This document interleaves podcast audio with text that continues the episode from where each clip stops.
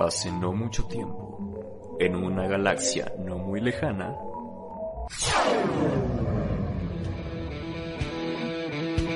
Alista tus palomitas. Ponle queso a tus nachos.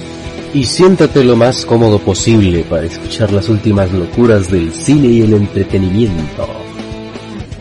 Con el demente Chris, tu amigable host de Nock y El joven Padawan Carlos. Bienvenido a Expansión Cinéfila Podcast.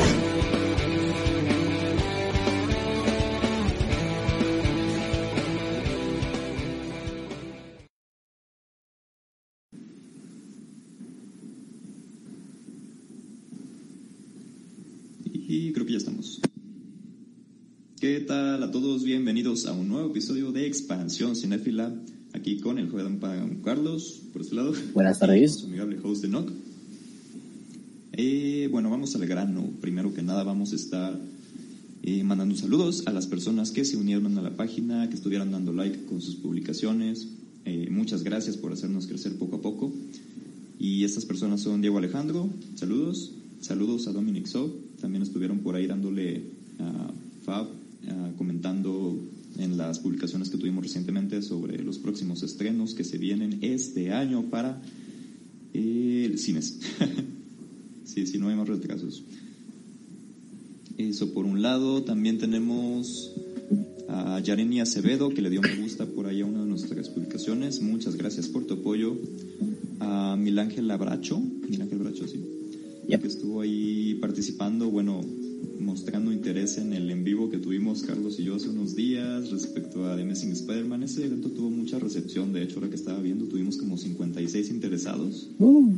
Pero fue curioso porque el día del en vivo mm, no fueron tantas personas, entonces igual si les está gustando este tipo de contenido de comentar nosotros películas en vivo por medio de Twitch, eh, lo haríamos por medio de Twitch más adelante si quieren que sigamos comentando por ahí películas en vivo. No sé tú qué opinas, Carlos. Claro que sí. Allá aventarnos las leyendas o no sé, alguna película que quieran que quieran que veamos. Uf, por favor, pidan las leyendas. Me haría muy feliz. Mi corazoncito de animación aquí. Estaría muy feliz de hacer eso.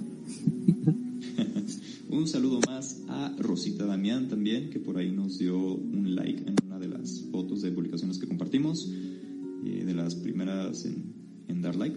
Y también a Laura Hernández, que por ahí nos había comentado en el episodio de animación hace algún tiempo, le daríamos un saludo. Eh, respecto a la animación y las carreras artísticas, otro episodio que tenemos por ahí en YouTube. También comentarles que ya tenemos canal de YouTube, así que si se quieren suscribir, por ahí pueden buscarnos como Expansión Cinefila.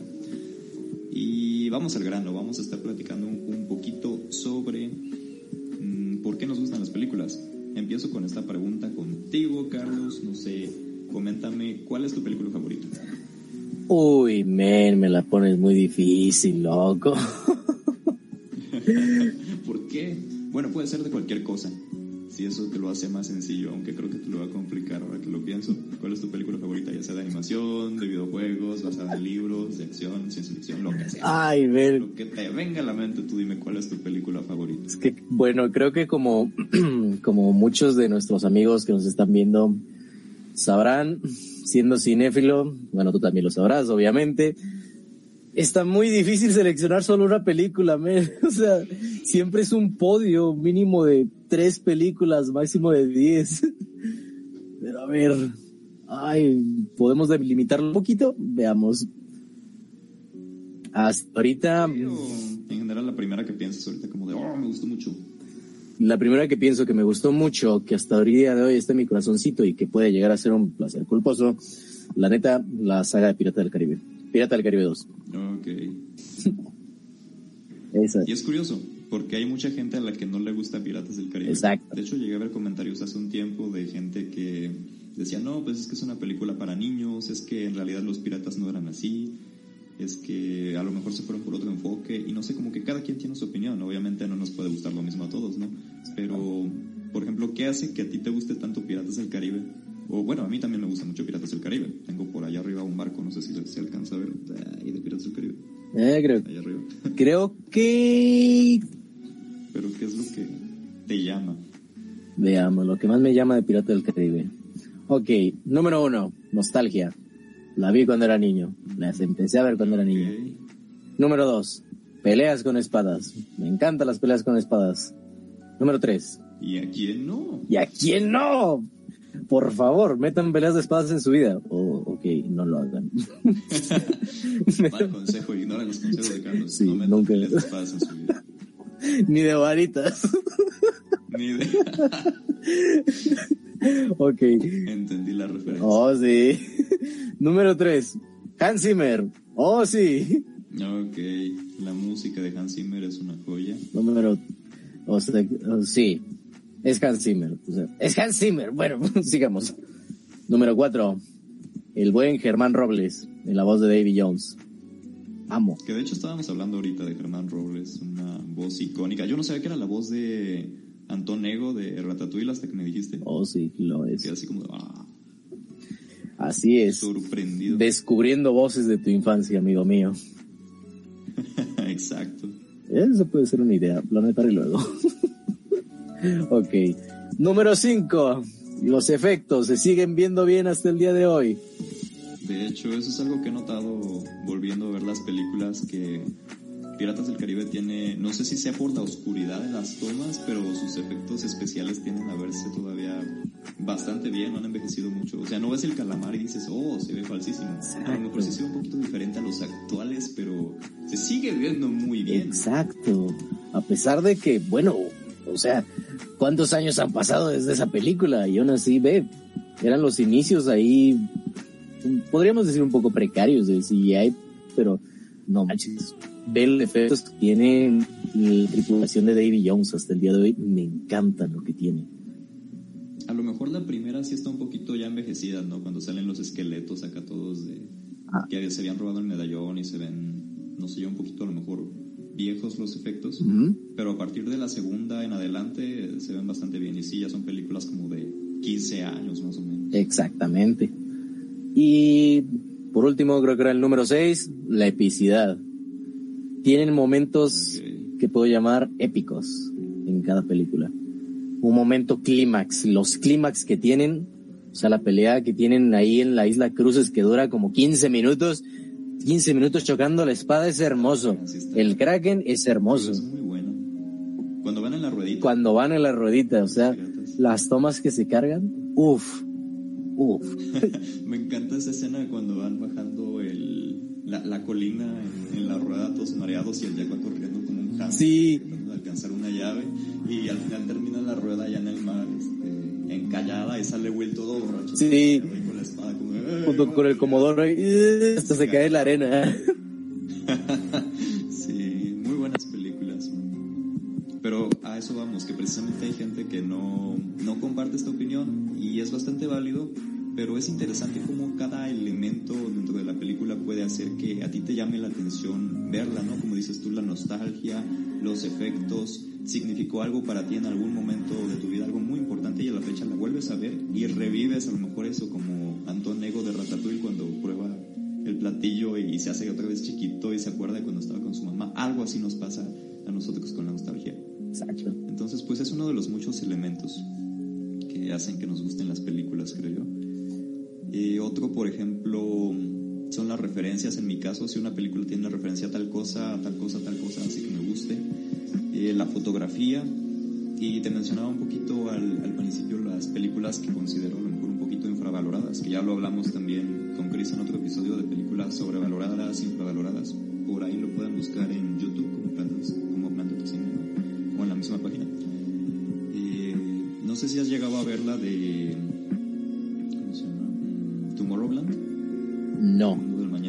Hasta el día de hoy no lo he visto. Si es con George Clooney, ¿no? Es una película bastante interesante, plagada de referencias, que precisamente a la audiencia no le gustó mucho cuando se estrenó en cines. Y la verdad es que sí llega a ser a lo mejor un poquito lenta, un poquito extraño todo el concepto que la envuelve, pero tiene buenos actores. Tiene a George Clooney como protagonista. Para que una película que tenga a George Clooney como protagonista no sea así como de wow. Tuvo muy mala recepción, malas críticas, pero a mí me agrada bastante. Y no solo por la referencia, sino me encanta como todo el, el mundo fantástico que trata de plasmar la idea de que tú puedes viajar a lo mejor a un mundo oculto en otra dimensión por medio de un broche. No sé, está como muy imaginativa, tiene muchos elementos que yo creo que no estamos viendo o disfrutando tal cual. Y también influye mucho la opinión de los demás. Por ejemplo, si a la gente no le gustó esta película, no están hablando de esta película, de forma general muchas otras personas no les va a llamar la atención porque no está siendo popular. Exactamente. Tiene que influir mucho qué tanto se habla de la película y qué tanta popularidad le den. Aquí también se mete un poco más lo de los estudios o los que están publicando la película o los que están haciendo la película. A veces quieren incluso boicotear a sus directores.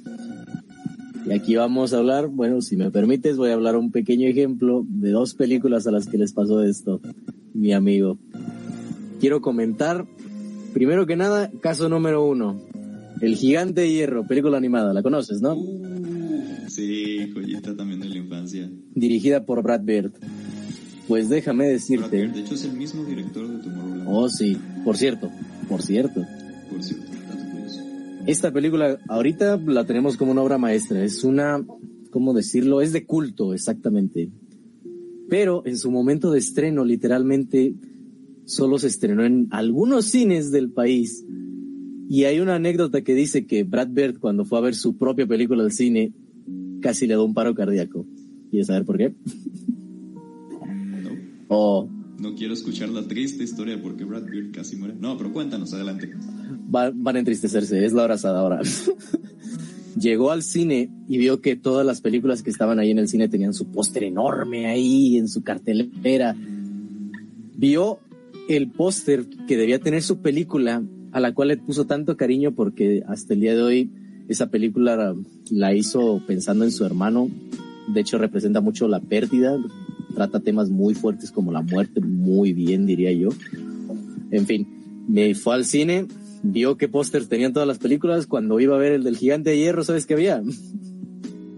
Un pequeño letrero que decía película.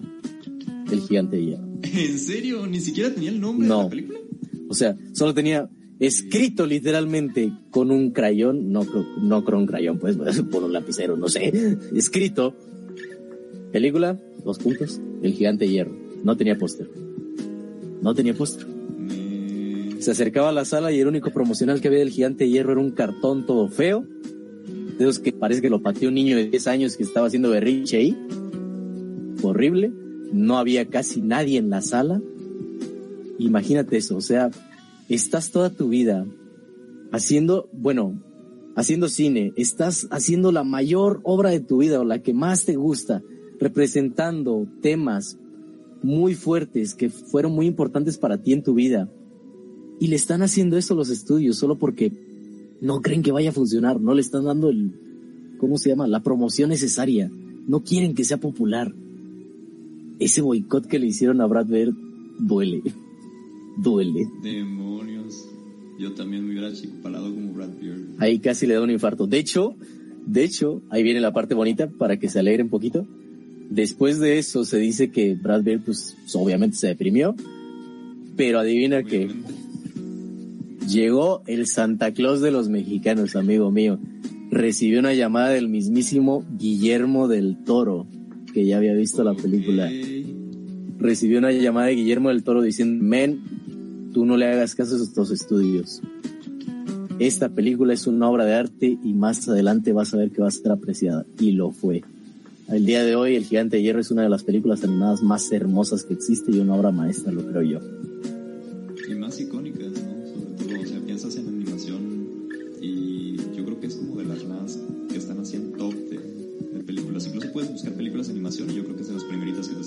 Efecto, mi amigo. Es interesante cómo, cómo también a lo mejor hay películas que en su momento no pegan y la gente no las ve o como dices las boicotean o empiezan a decir, no, es que esta película es una basura, es muy mala, no sé por qué la gente la está viendo. Exacto. Y a la gente le deja de interesar.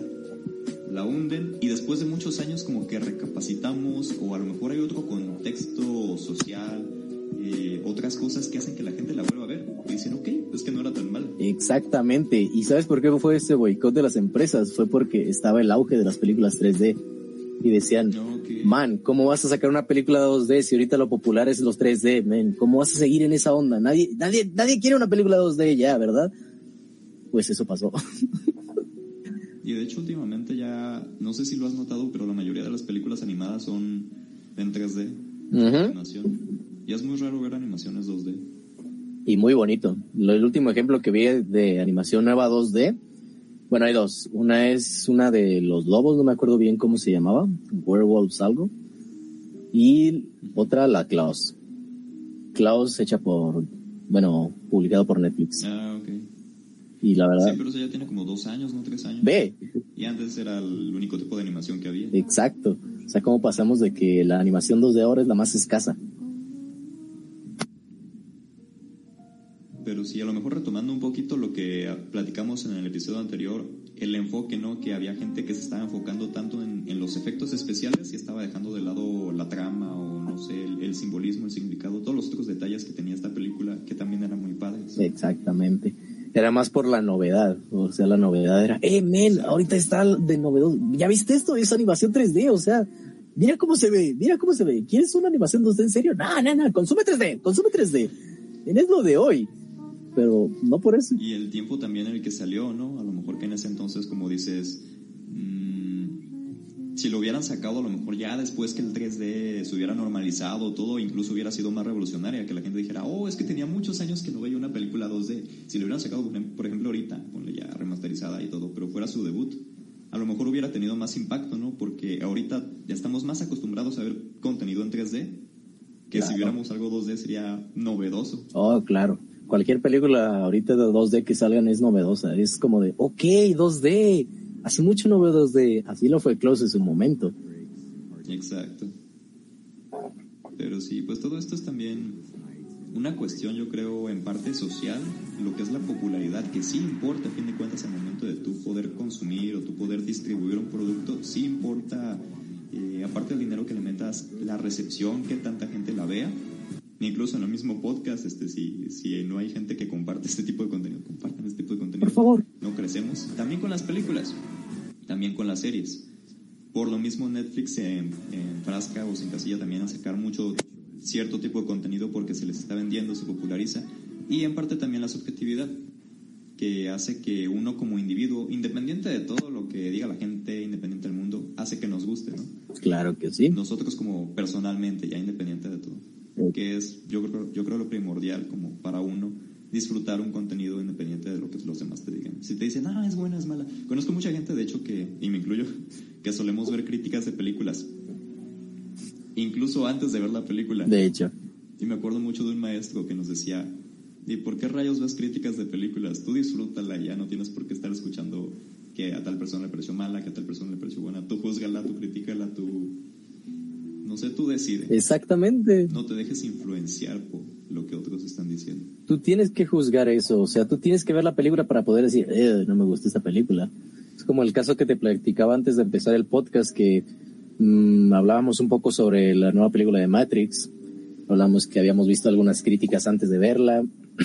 y pues yo también, la verdad, sí vi algunas críticas sin spoiler antes de verla. Pero sí me quedé, nah, no creo. Tengo que verla para ver si todo esto es cierto. Tengo que asegurarme de que esto no me gu- gusta. Exacto.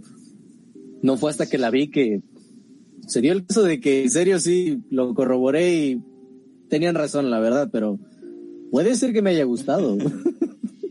o sea, pudo llegar el caso en que me haya gustado a mí, así, de, pues a mí no me pareció tan mala.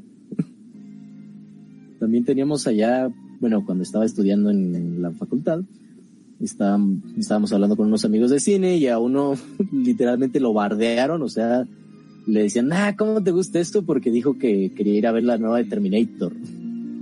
Ahí ibas al Terminator 5 en ese momento, era como de, men, deja que la vea. Ya luego, si no le gusta, pues está bien, pero deja que la vea, men. ¿Cómo, cómo vas a influenciarlo así? De hecho. No es el caso. O sea, el punto es tú crear tu criterio. También yo creo que esto lo hacemos veces, como seres humanos sociales, buscamos que haya gente que comparta nuestras opiniones, ¿no? Claro. Que nos pueda decir, oye, mm, esta persona piensa como yo, me agrada este sujeto. Claro que sí. Pero muchas veces nos vamos al extremo y decimos, es que esta persona no piensa lo mismo que yo, no le gusta lo mismo que yo. Fuchi. Exacto. Te odio. Exacto, es una, ¿cómo decirlo? Había un término para eso, creo que era crítica positiva, Constructiva. constructiva, exacto. Exactamente. Esa es como la de, no, no, ah, te tiene que gustar esto para que te caigas mejor, pero no, no. no. Ah, ya ves. Sí, o incluso, pues, obviamente, si conoces a alguien que, le, que tiene los mismos gustos que tú, pues te cae bien. ¿no? Sí, sí, el encontrar rasgos Bueno, ahora de una película que no te haya gustado nada, Uy, yéndonos al extremo contrario. yéndonos al contrario y para ir en contra, uff, justo te hablaba, las películas de Adam Sandler. Las películas, Ah, en específico, son como niños dos. son como niños dos es la que más recuerdo que no me gusta para nada. O sea, yo sé que hay mucha gente a la que le encanta esta película, pero a mí no me gustó nada. Ese es el extremo contrario, totalmente.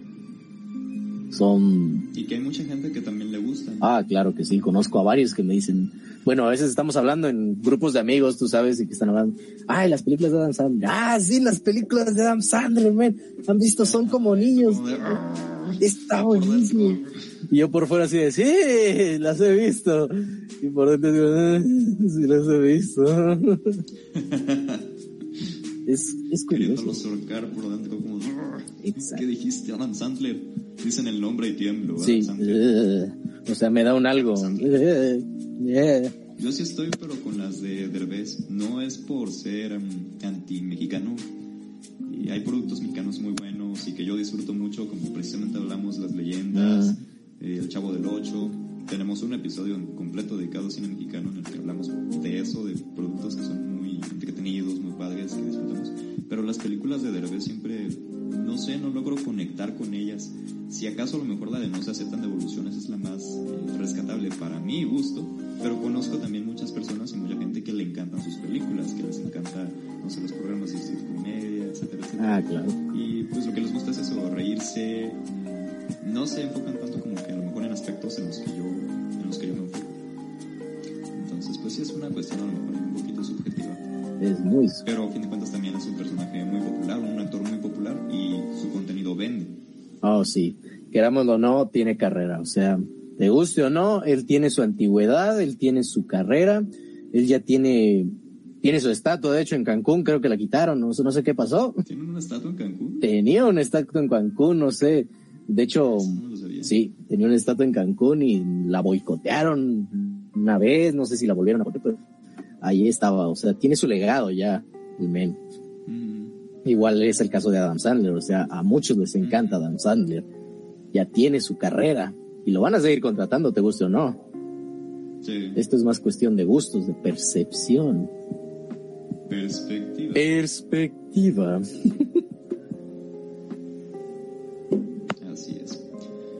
Pero bueno, pasando un poquito a la cuestión de las noticias, cuéntame qué tienes en la parte de videojuegos en esta ocasión, Carlos. Ok, ok. Nuevo esta semana en la parte de videojuegos. La compra de Xbox para compañías o algunos estudios de videojuegos como serían Activision, King y Blizzard Entertainment. Más. Sí, es cierto, ¿cómo estuvo eso? Nada más vi la noticia y me quedé como, no manches, ¿qué rayos acaba de pasar aquí? Todos nos quedamos así. A salir un montón de memes y... O sea, fue demasiado repentino. De repente nada más entras a Facebook y ves, no puede ser, Phil Spencer, el CEO de, de Xbox, acaba de comprar estas compañías. ¿Sabes lo que eso significa? O sea, lo que eso significa es que juegos como la franquicia Call of Duty, Candy Crush, que Candy Crush, y más importante, como de... ¿Sabes lo que esto significa? Exacto. La voz del doctor Emmett Brown. Sí. Significa que esta maldita cosa no sirve para nada. Exactamente. O sea, hubo muchos memes, muchas quejas ahí. Se hizo un revuelo tanto para fans de Xbox como contrarios de Xbox ahí. Porque franquicia, de hecho, los de, ya se confirmó que no es cierto, pero los fans de Xbox estaban alegándole a los de Sony que no, que creen van a quitar a la franquicia Call of Duty de sus plataformas. Y estaban, ya se confirmó que no es cierto eso, van a dejarlo otro rato, espero que mucho rato, no sé. Ok, pero eventualmente van a dejar de, de sacar ah, juegos de Call of Duty para PlayStation, ¿no? Probablemente sea el caso, tanto de Call of Duty como de Blizzard. Y es muy curioso porque, De Blizzard. Blizzard es la que tiene Overwatch. Exactamente. Tiene Diablo, tiene... ¿Qué es God of War o es otro? no, esa es otra. El Blizzard es exactamente Overwatch, Diablo, Eh, WoW, World of Warcraft. World of Warcraft. ándale. Suena parecido. Son parecidos. Había algo de guerra por ahí. StarCraft también tiene esa Blizzard ahora mismo. Pero en fin, lo curioso de estas compañías es que antes de que se diera esta noticia, tanto Activision como Blizzard estaban envueltas en una polémica. Decían, tenían acoso laboral y tenían abuso laboral. O sea, estaban abusando a sus trabajadores y tenían muchas denuncias de acoso laboral. Re turbio, pa. Oh, sí. De hecho, por eso se suspendió, o eso se especula, por eso se suspendió la- el desarrollo de Overwatch 2. Solo sacaron un tráiler hace como dos años más o menos y no se había vuelto a saber de eso. Estaban envueltos a muchos problemas legales hasta que llegó el tío Phil y los rescató por lo visto. El tío Phil. Sí, ahora le diré, ahora le diré el tío Phil, como, no sé, Phil Slim, algo por el estilo. Phil Monopolios Slim. Pero en general, esa sería la noticia. Esa sería la noticia. Cuídense mucho, jugadores de PlayStation. No, no se crean. Esperemos que no entre a mayores, que no sea un caso de monopolio, porque todos tenemos derecho a jugar lo del videojuego que queramos, no importa la plataforma, siempre he dicho eso. Y en fin, veamos qué pasa después de esto, cómo evoluciona. Veamos qué hace con sus franquicias. ¿Alguna noticia, Nock? Una noticia que estuvo tiene- por ahí. Ah, me diste la mente. ¿Acaso eres Charles Javier? Eh. Mm, puede ser, ven. Me voy a rasurar la cabeza.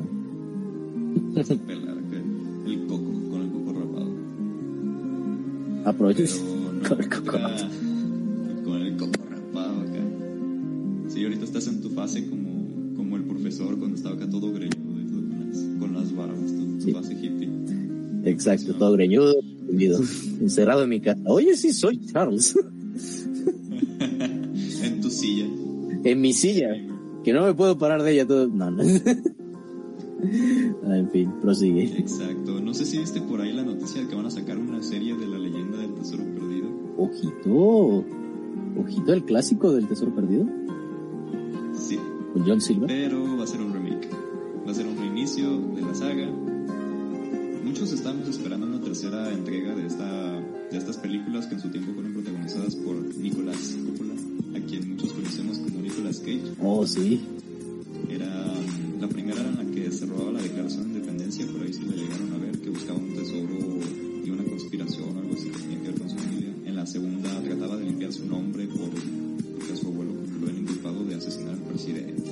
Sí, a su Y para ello él se considera el presidente en sus películas de Nicolas Cage. A mí me agradan bastante. Oh, sí, somos dos. Y se había especulado mucho tiempo sobre una tercera entrega, sobre todo ahora que el actor está volviendo a tener poder dentro del, Oh, sí. dentro del cine. Pero no, tal parece que se va a sacar una serie para Disney Plus con una temática un poquito más juvenil. Esto ya se había anunciado, pero ya se anunció ahora sí eh, lo que viene siendo parte del cast, a ver que, que saquen un tráiler, que estén dando más información y que den una fecha de estreno, porque es lo que no tenemos, pero ya el proyecto ya está en desarrollo. Y va a ser protagonizado por una chica en este caso, ya no va a ser como como el estilo de Nicolas Cage ya, ya va a ser algo un poco, un poco diferente. Van a tratar como que descubrir un tesoro familiar, no sé, algo por el estilo. Ok, suena muy interesante este ¿Qué proyecto. opinas al respecto? De hecho, ¿En serio? este es uno de los casos que hablábamos. O sea, a muchos no les gustó la última del Tesoro Perdido. Yo la amé. Que no sé si tu segunda, caso. sí. ¿O qué te parece a ti? Creo que lo padre de esas películas, bueno, a mí lo que me gustaba mucho eran los, los personajes, el personaje de Riley que siempre andaba diciendo, no sé, cosas muy espontáneas. Oh, sí. Este, la chava con la que salía Nicolas Cage, Nicolas Cage siendo Nicolas Cage. Pero no sé, todos los personajes que tenían una interacción muy padre. Esa, Y obviamente la historia que había detrás, todo el misterio de que tenían que encontrar, no sé, cosas ocultas en un escritorio. eh, fuera de la acción tenía varias cosas que te quedabas como, de, "Oh, está ingenioso, está creativo, no había visto algo así. exacto. Se me afigura un poco al, al estilo que llegó a tener un tiempo Indiana Jones. no sé. Exacto, es como una es una buena forma de iniciar las películas tipo Indiana Jones de aventura, de misterio. Esa química que había entre los tres personajes, o sea, ese esa trinidad que tenían ahí estaba muy buena, me acuerdo.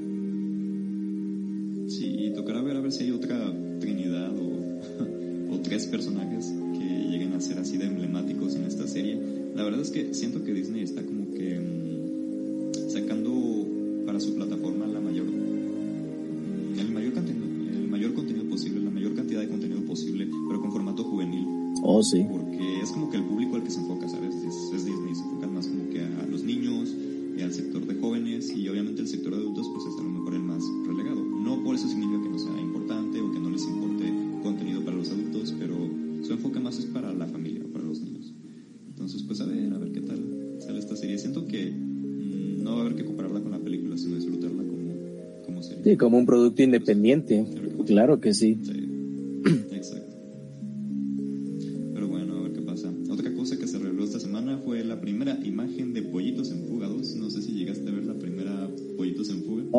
que sí, en stop motion. Me gusta mucho esa película. Lo curioso es que esta película salió hace como 20 años, o incluso más, no recuerdo cuándo salió. Yo estaba muy chiquillo, sí la llegué a ver. Y hasta el próximo año, o creo que es este año, no estoy muy seguro, va a salir la secuela, de la cual ya se reveló la primera imagen. Salen ahí los, los dos pollitos como que ya son papás o algo. Y sale un huevo, no sé si ese huevo era el que buscaban en la primera película o algo, no me acuerdo. Pero sale un huevo y está sacando la pata, así como... Habrá que ver qué nos depara para esta secuela, man. No sé. ¿Tú qué expectativas tienes? ¿Sí te dan ganas de verla o. La mayor expectativa que tengo es que tengo miedo. O sea, el primer, la primera película de Pollitos en ¿Miedo? Fuego, en Fuego.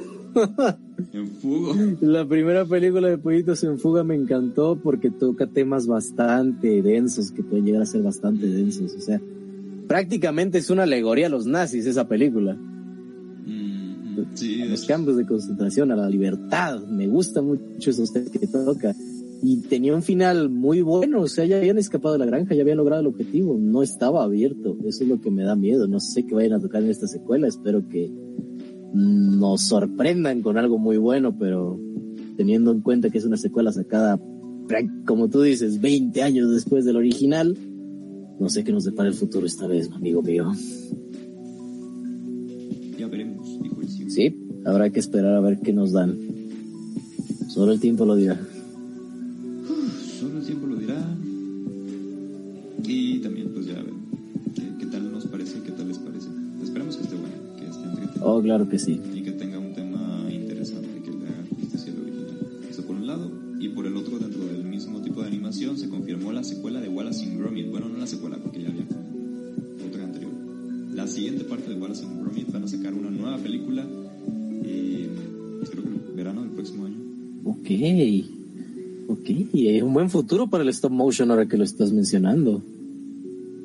Sí, es padre porque también de Wallace and ya tiene como, yo creo como unos 15 años también que no sacaban película. Creo que la última fue la de los vegetales, ¿no? La guerra de los vegetales, que salía un, un conejo gigante y se estaba robando las, las zanahorias del pueblo. No sé, son, son este tipo de películas hechas como con monitos de plastilina, pero no sé, no sé si tú las llegaste a ver. Oh, claro que sí. eh, que era un, un señor que era como inventor o algo así, era, era Wallace, ¿Era- ¿él era Wallace?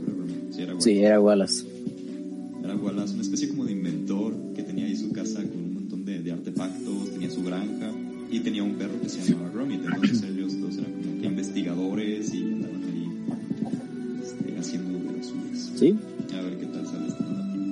A esta sí le tengo más fe porque ya hemos visto varias secuelas antes. O sea, tenemos la película, sí, pero antes de esta teníamos varias películas aparte que no fueron tan sonadas como La Batalla de los Vegetales, pero sí existen. De hecho, de ahí vino el meme. Era, yo me acuerdo de una que se robaban como unos borreguitos o algo así. Exacto. Esa es una. Esa es una de las eh, secuelas, secuelas. Esa es una de las películas que había antes de la batalla de los vegetales, junto con otra donde iban a la luna, que son las que más me acuerdo ahorita. O sea, esas sí tenemos, tenemos antecedentes de que a las secuelas sí les ha ido bien, o al menos a las películas que han sacado. o sea, y han tenido varias apariciones antes, veamos qué sale ahora. Exacto. Como dices, hay mucho contenido prometedor para rato. Y por otro lado, ¿llegaste a ver el tráiler de Moon Knight, el Caballero Luna? oh, sí, oh, sí, sí lo vi. Bueno, en España creo que sí lo van a poner Caballero Luna, pero en Latinoamérica se va a llamar, se va a llamar.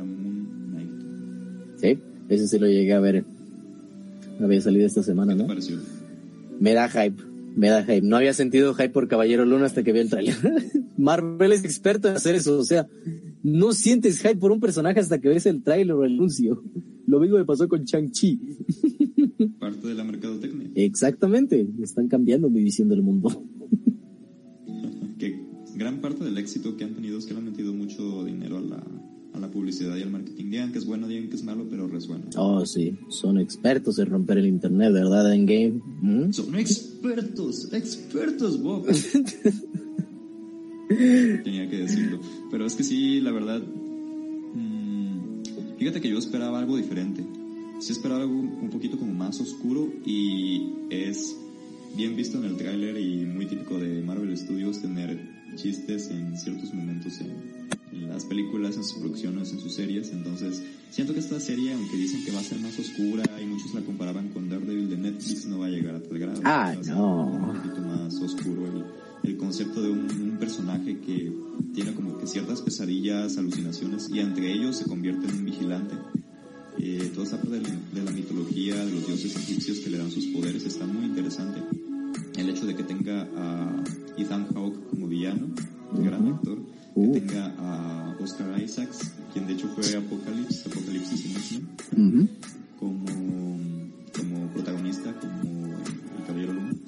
Son actores muy buenos, es un reparto muy padre, pero sí hay que tener claro eso, que va a ser una serie a lo mejor un poquito oscura, pero con sus toques cómicos. Sí, a pesar de que digan que va a ser oscuro, es un producto de Disney. Siguen siguiendo la filosofía de Walt. O sea, no podemos compararla, por ejemplo, como tú dices, con Daredevil de Netflix. No va a pasar. O sea, no se esperen algo bien darks, acá bien DC, por así decirlo.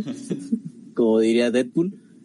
Eres demasiado oscuro, no eres del universo DC. Bueno, en fin. No se esperen eso, se esperen un producto bueno, pero Marvel, con chistes. Lo que se me hacía curioso es que había una escena en la que van en el, van como en un camioncito, no recuerdo si se robó el camioncito el, el personaje de Moon Knight, de Mike Spector. Van en el camioncito y se ve como que detrás tiene en los cristales un nombre que dice Bon y aparece una D, pero no aparece lo que está detrás. Y muchos están especulando que va a ser Victor Von Doom, el Doctor Doom de los Cuatro Fantásticos, que podría hacer su aparición en esta serie, quién sabe. Mm, No sé si llegaste a ver eso por ahí, entre otras teorías conspiranoicas. Ok, ese detalle no lo llegué a ver, ni las teorías, no pero se escucha muy interesante y es bastante curioso porque ahorita está muy sonado el regreso de los cuatro fantásticos en Multiverse of Madness. de los Cuatro Fantásticos y de muchos otros personajes Exacto. que probablemente hablemos en el próximo episodio, porque está el plan de hablar de las teorías conspiranoicas, que hay muchas teorías conspiranoicas de Doctor Strange 2. Oh, sí.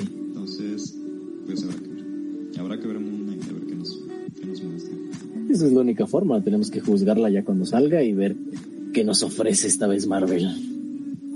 Exacto, y el resto de productoras también. Ah, claro, Y estrenos que tengamos. pues, claro. Tenemos datos curiosos para esta ocasión. Datos curiosos. Mm, Recomendaciones. Datos curiosos. Algo que quieras agregar. ah, quizá, a ver. Ah, ¿te enteraste que Disney iba a sacar Disney XD en Latinoamérica? No sé. No vi bien la fecha. Es que llevan tiempo diciendo eso, pero no he llegado a ver tal cual la fecha de, de que desaparezca Disney XD de las cadenas de televisión. Pero ya lo amenazaron. quieren fusionar con Disney Plus, pero... Exacto. Es- Y es lo que estaba platicando también con mi hermana el otro día. Que a Disney le falta como... Bueno, en mi opinión siento que a la plataforma de Disney Plus le falta mucho contenido. No sé tú qué pienses. Tienen contenido padre. Últimamente añadieron, te digo, las leyendas. Han estado añadiendo producciones que ya tenían previamente. Pero producciones originales como que de ellos... No sé si no han llegado a tener el impacto como tal. En parte también que vayan iniciando, a pesar de ya llevar como un año, dos años. Siguen iniciando. Pero sí les falta como que más contenido, así que digas, es que solo puedo ver en Disney. Es que necesito Disney porque necesito ver ese tipo de contenido. A Exacto. diferencia de Netflix, que cada ratito saca, no sé, mm, sean buenas, sean malas producciones. Como A mi altura, eh, películas como... como ¿cuál fue de Netflix? Esta que adquirieron hace poquito, la de No mires arriba, Oh, ya, ya, ya. eh, que le están dando exclusividad. eh,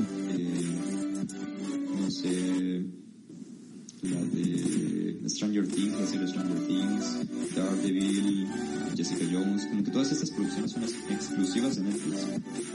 Quizás a Disney le falta un poquito más este tipo de cosas. Porque sí tienen las de Marvel, tienen Star Wars, pero ¿qué más? Exacto. O sea, esas no fueron hechas como tal por Disney Plus. O sea, fueron puestas ahí.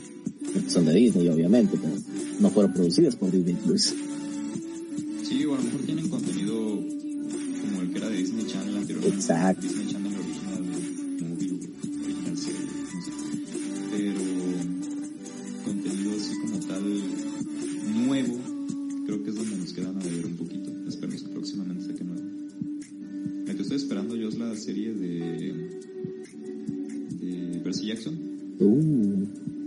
serie? Van a sacar una serie de Percy Jackson en Disney Plus. Todavía no hay fecha, pero ya está en producción. Llevan, de hecho, ya bastantes años en, producción. Llevan desarrollando los guiones, eh, eligiendo el cast. Y lo que me gusta es que el, el autor de los libros está totalmente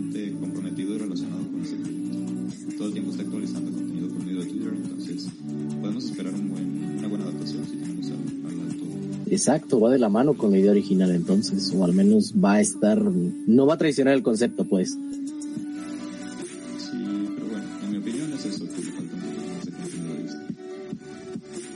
Pues la verdad,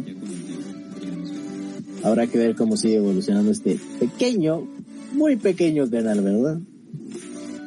Canal de streaming. Exacto. Pequeño servicio de streaming. Y como recomendación, bueno, por parte de Netflix, bueno, no que me esté publicitando Netflix, pero Patrocínanos. pueden encontrar en Netflix una serie que estuve viendo recientemente, se llama The Stranded. Es una temporada, son como 10 capítulos o algo así. Y se trata sobre un, un grupo de estudiantes que están como en una isla desierta, si les gustan este tipo de películas mm, de supervivencia, es como una combinación entre Lost y algunos le comparan con Dark, no sé qué les parezca, pero hay algo de misterio, hay algo de suspenso, de supervivencia. Mm, la mayor, bueno, creo que todo el elenco es son personas este, chinas, son chinitos, asiáticos, pero está muy padre, está muy padre la, la historia. Y eso, esa es mi, mi recomendación, Ok, por si están buscando algo nuevo para ver en estos días. muy buena recomendación, mi amigo. Creo que voy a buscarlo ahorita justo para verlo. ok, recomendación mía. Una película nueva de Netflix, animación stop motion, misterio para adultos, The House. Oh, ¿Ya la viste? Sí, sí que sí. Te va a dejar pensando, o sea, quizá al principio te quedes con cara de, eh, ¿qué rayos estoy viendo? Pero si analizas un poco las pistas que te dejan ahí cada una de las historias, vas a descubrir un, un pequeño hilo de trasfondo de cada una. La verdad, muy recomendada, algo oscura, pero muy buena. Un estilo muy único. Perfecto. Yo sé que va a haber mucha gente a la que le va a interesar este tipo de, de contenido. Esperemos que lo diga. Y bueno, eh, recuerden que pueden seguirnos entonces en Facebook, que es donde estamos transmitiendo en vivo. Pueden encontrarnos también en YouTube, ya tenemos canal oficial. Y también en Spotify pueden encontrar los episodios. Claro que sí. Y nada, sin más que agregar, nos vemos en 15 días. Estamos subiendo episodios cada 15 días para que estén al pendiente. Eh, cada domingo, ya sea alguna novedad, pues los compartimos por medio de redes sociales, si va a haber nuevo episodio o no, o cuándo lo podrán ver. Pero esperemos vernos en 15 días, en domingo, como esta hora, en el mismo canal. Hasta el próximo domingo. Hasta la próxima. Como diría Tony Stark, al César lo que es del César, y adiós, que les vaya bien. Buena forma de despedir el programa. Chao. ¿Verdad? Adiós.